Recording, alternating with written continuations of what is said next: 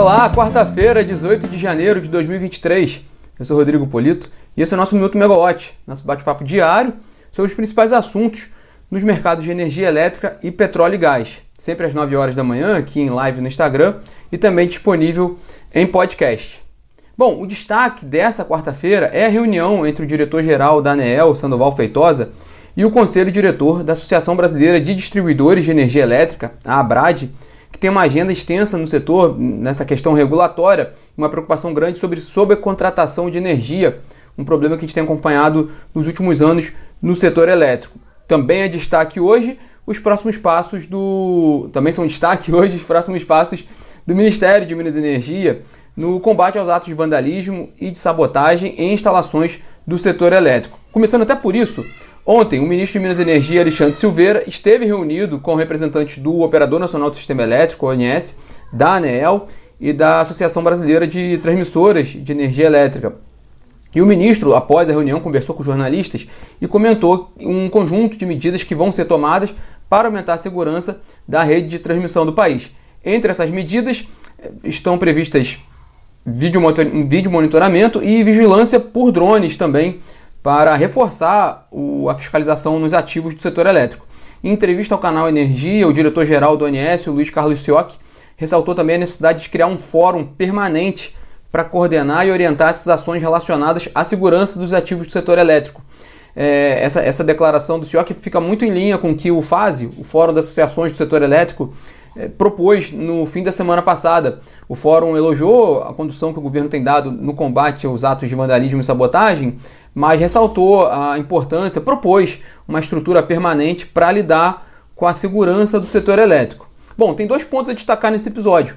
O primeiro é que o Silveira, o ministro, ele, foi, ele deu uma, uma resposta bem expressiva com relação ao combate a esses atos.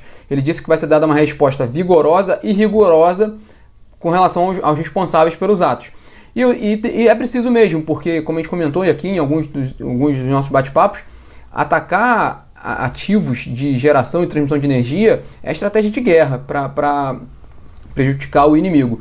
Então, é, é de fato preciso de, um, de, uma resposta à altura das autoridades brasileiras. O segundo ponto é quem vai arcar com a conta, porque, bom, segundo o ministro de Minas e Energia, as transmissoras estão arcando com os custos nesse primeiro momento de tratamento do, dos ativos do setor danificados. Mas isso certamente vai ter, já está tendo uma discussão sobre um tratamento regulatório sobre como vai haver o repasse, o que, que vai ser repassado com relação a esses, a esses custos, o que, que é risco das transmissoras, o que, que, o que, que é algo de força maior que supera ali o, a gestão das companhias. A gente, inclusive, publicou uma matéria sobre esse tema na Megawatt assim que os casos começaram a, a, se tornar públicos, sobre essa discussão do que, que é, o que, quem vai arcar com o que desses custos, porque a, essa dor de cabeça toda também causa prejuízo né, destruição de ativo físico do setor elétrico também gera prejuízo. Bom, outro destaque do dia de ontem foi a Petrobras.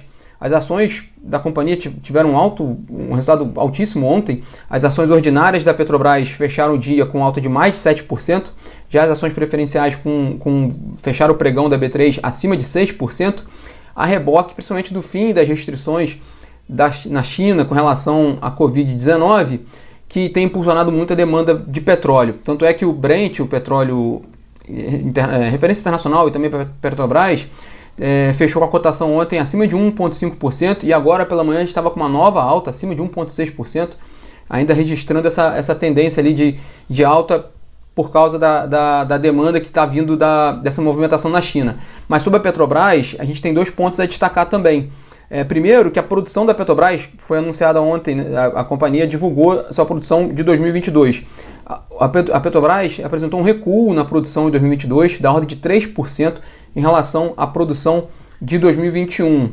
É, porém, não é não, precisa ser lido como uma coisa necessariamente ruim, porque pelo menos estava dentro do previsto, né? Dentro da expectativa em torno da companhia, porque a Petrobras já havia atualizado sua, sua meta para o ano passado, havia feito um ajuste para baixo na meta e, e previa 2,1 milhão, 2,1 milhões de barris diários de petróleo, é, com margem de erro pra, de 4% para mais ou para menos, e aí a produção ficou em 2,1 2 milhões 154 mil barris diários de petróleo, então ficou dentro dessa meta da Petrobras, apesar da queda de 3% em relação a 2021. Vale lembrar que a meta da produção da Petrobras para este ano é a mesma, é 2,1 milhões de barris diários divulgados no fim do ano passado.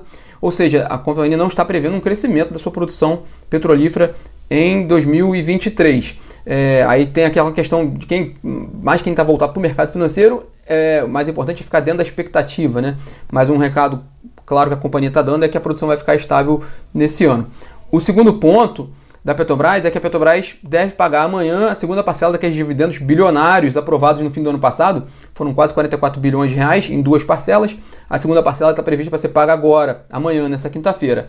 Apesar de que é, sempre tem alguma emoção, né? O, o Jornal Valor Econômico trouxe uma reportagem de um questionamento feito pelo Guilherme Estrela, que é ex-diretor da Petrobras, na época do primeiro governo de Luiz Inácio Lula da Silva, ele questionando o TCU se deveria de fato fazer esse pagamento dos dividendos. É, bom, a gente vai acompanhar os desdobramentos no dia de hoje. É, ao, que tudo indica, ao que tudo indica, até esse momento, a Petrobras vai fazer esse pagamento desses, desses dividendos amanhã. Bom, vamos para hoje, para a agenda de hoje, né, após as atualizações de ontem. O diretor-geral da ANEL, Sandoval Feitosa, ele se reúne agora pela manhã com o conselho diretor da Associação Brasileira de Distribuidores de Energia Elétrica, na ABRAD. É uma reunião institucional de atualização de agenda, mas que a gente apurou algumas das preocupações que a, ANEL, que a ABRAD deve apresentar para a ANEL, que também não são, não são nenhuma, nenhuma surpresa. Né? É, a, a, a, as distribuidoras elas têm duas preocupações grandes primeira é sobre a prorrogação das concessões é, das distribuidoras, das concessionárias de distribuição de energia. A, as primeiras concessões começam a vencer ali em 2025, com o caso da EDP do Espírito Santo, antiga Celsa. Então é preciso ter um tratamento já definido para essa, para essa prorrogação dessa concessão, em que parece que isso é uma discussão que também vai lá para cima, né? vai no, no, no, no Ministério de Minas e Energia, passa até da alçada da ANEEL, mas há uma preocupação das distribuidoras com relação às concessões. O segundo ponto são os desdobramentos do marco legal da geração distribuída, é, com a regulamentação de itens da Lei 14.300 do ano passado, que estão sendo. É, é, essa regulamentação está sendo agora feita pela ANEEL. Ela realizou algumas consultas públicas e está trabalhando em cima dessa regulamentação. Uma preocupação da, da, da Abrad, é, entre outras, é sobre, por exemplo, aquele projeto de lei que, que, foi, que, que foi aprovado na Câmara, é, que poderia estender o prazo para para os benefícios da geração distribuída nos moldes da, da antes da, da Lei 14.300. O fato é que esse processo, ainda, esse, projeto, esse processo ainda não acabou de fazer todo o seu trâmite no, no Senado, então ainda não teve essa definição. É, e, e, também acabou, né, pelo menos a partir de 6 de janeiro desse ano, começou a valer a regra da 14.300, de que vai ter aquela mudança gradual dos, dos subsídios para novos projetos de geração distribuída. Quem é antigo continua com a regula regulamentação anterior, não vai ter, não vai perder os subsídios até 2045. É, há uma discussão agora, mas até uma preocupação grande no setor elétrico sobre se poderia haver uma retroatividade caso a lei fosse aprovada a partir de agora, né? É, bom, isso, isso tudo é preocupação das distribuidoras porque no fim do dia elas estão sobrecontratadas. Então, é, isso é uma preocupação para elas com relação a concessão, mas também a preocupação com relação à expansão da GD, porque reduz o mercado delas. E ontem a gente comentou aqui sobre o dado do, do crescimento da carga em 2022 de 0,3% em relação a 2021, quer dizer, praticamente estável, num cenário que as distribuidoras estão sobrecontratadas. Então é a grande preocupação hoje das distribuidoras é sobre, sobre contratação e qual vai ser o tratamento dado para isso. É, ainda em Brasília, outro destaque vai ser reunião hoje de manhã entre o presidente Luiz Inácio Lula da Silva e as centrais sindicais sobre a política de valorização do salário mínimo. É, é um tema macro, com certeza, porém pode ter efeitos para, o, para os mercados de energia, de petróleo e gás, e aí a gente tem que acompanhar o que, que pode ser comentado nessa reunião, porque a categoria tem, tem um pleito de restatização da Eletrobras, em que pese que especialistas acham que isso é, é praticamente inviável, mas a categoria defende essa restatização da, da Eletrobras. E no caso da Petrobras, a categoria é contra a continuidade da venda de ativos da Petrobras e também contra a política de preços atual dos combustíveis, que com preço de paridade de importação alinhado ao mercado internacional. É outro ponto também que, que está em pouco gera um pouco de apreensão que só deve ser solucionada essa incerteza quando o Jean Paul Prat de fato assumir a presidência da Petrobras e a gente ter uma visão clara de como vai ser a sua gestão na companhia. É, só também com destacar que o Valor Econômico também trouxe uma reportagem hoje sobre o, um plano do governo de, de fazer um substitutivo, uma, uma revisão na lei das estatais para acomodar aliados políticos em cargos do, da, da estrutura administrativa federal. Então também é um ponto de preocupação com relação, principalmente a Petrobras né, e, e também o BNDES, que tem mais ligação com, com o setor de energia. É, indo lá para fora, a Agência Internacional de Energia divulgou hoje, agora há pouco, um relatório mensal sobre o petróleo, sobre, o mercado, sobre a indústria global de petróleo, com um dado interessante que deve impulsionar mesmo os, os preços da commodity. A gente já está vendo essa alta de hoje, parte também pode ser já reflexo desse relatório. De acordo com a Agência Internacional de Energia, a demanda global de petróleo deve crescer 1,9 milhão de barris diários este ano, para um novo recorde de 101,7 milhões de barris diários de petróleo, principalmente por causa dessa, desse fim das restrições da, da China com relação ao isolamento social, que é uma medida né, de, de combate à Covid-19. É, o fato é que se a Agência Internacional de Energia está prevendo esse crescimento de quase 2 milhões de barris diários de petróleo da demanda global para um novo recorde de quase 102 milhões de barris diários, pelas, por essas projeções, a gente pode imaginar que não atingimos ainda o pico da demanda de petróleo, que isso foi um tema levantado durante talvez o período mais, mais acentuado da pandemia, de que o, a demanda de petróleo alcançada ali em 2019 não seria mais, não seria mais atingida. Né? A gente passaria a ter uma redução da demanda global de petróleo. Algum, algum, algumas projeções indicavam isso. É, pela projeção da Agência Internacional de Energia, não. Então ainda tem um, uma trajetória ainda um pouquinho mais para frente de pico de demanda de petróleo. Então também é um ponto a se observar, porque isso tem efeito na, na indústria de energia como um todo, né? É, outro destaque da Agência Internacional de Petróleo é que quem deve apresentar um crescimento grande de demanda esse ano é o combustível de aviação.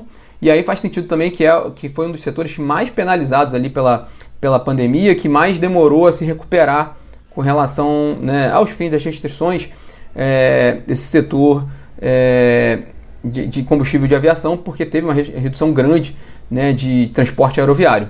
É, e em Davos, gente, continua com a agenda internacional, em Davos a Marina Silva, ministra do Meio Ambiente, concede hoje entrevista a veículos internacionais. Ontem ela conversou com jornalistas brasileiros e teve, e teve um destaque interessante com relação ao Brasil, ressaltando que o Brasil pode ser um provedor global de energia limpa, que vai ser base para a produção de hidrogênio verde, que tem um potencial grande de demanda na Europa, principalmente por causa da crise energética e a necessidade da transição energética.